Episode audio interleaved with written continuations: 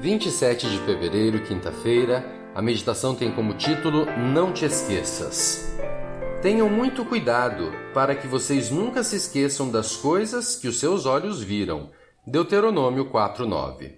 O teólogo romano Guardini, surpreso e incomodado com a própria tendência de colocar Deus à margem de suas prioridades, à semelhança do que geralmente acontece conosco, questionou: Por que será que Deus permeia o universo que tudo que existe passa por sua mão, que cada pensamento e emoção que temos tem significado apenas nele, mas ainda assim não somos abalados nem influenciados pela realidade da sua presença, mas capazes de viver como se ele não existisse?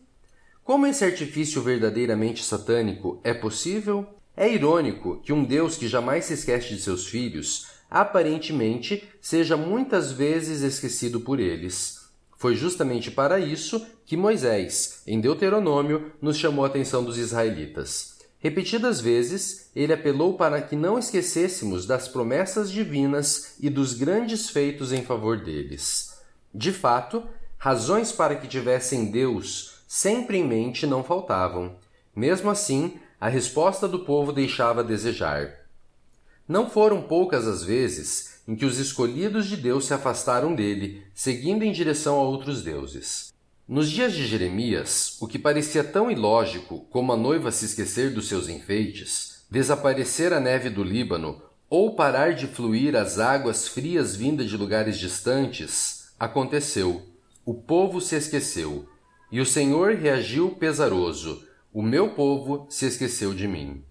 Não incorramos no mesmo erro hoje Hoje, os deuses que nos fazem esquecer de Deus são o consumismo, a correria pela vida material, as maravilhas da internet e tantas outras distrações que nos roubam um tempo que deveríamos separar para estar com Ele. Além disso, a supervalorização que atribuímos às coisas, ou em nosso desejo de ter sempre mais, apegamo-nos tão fortemente às dádivas que nos esquecemos do Supremo Doador. Faça um inventário das bênçãos que tem recebido, desfrute-as, mas não se esqueça de quem as doou. Ele é maior do que as bênçãos. Sim, infinitamente maior do que o alimento material, maior que o dinheiro, maior que as estações na natureza, maior que astros e estrelas, maior que o dia e a noite, maior que o universo, maior do que o ar que respiramos, maior que a própria vida. Sem ele, nada do que temos valerá a pena ser desfrutado.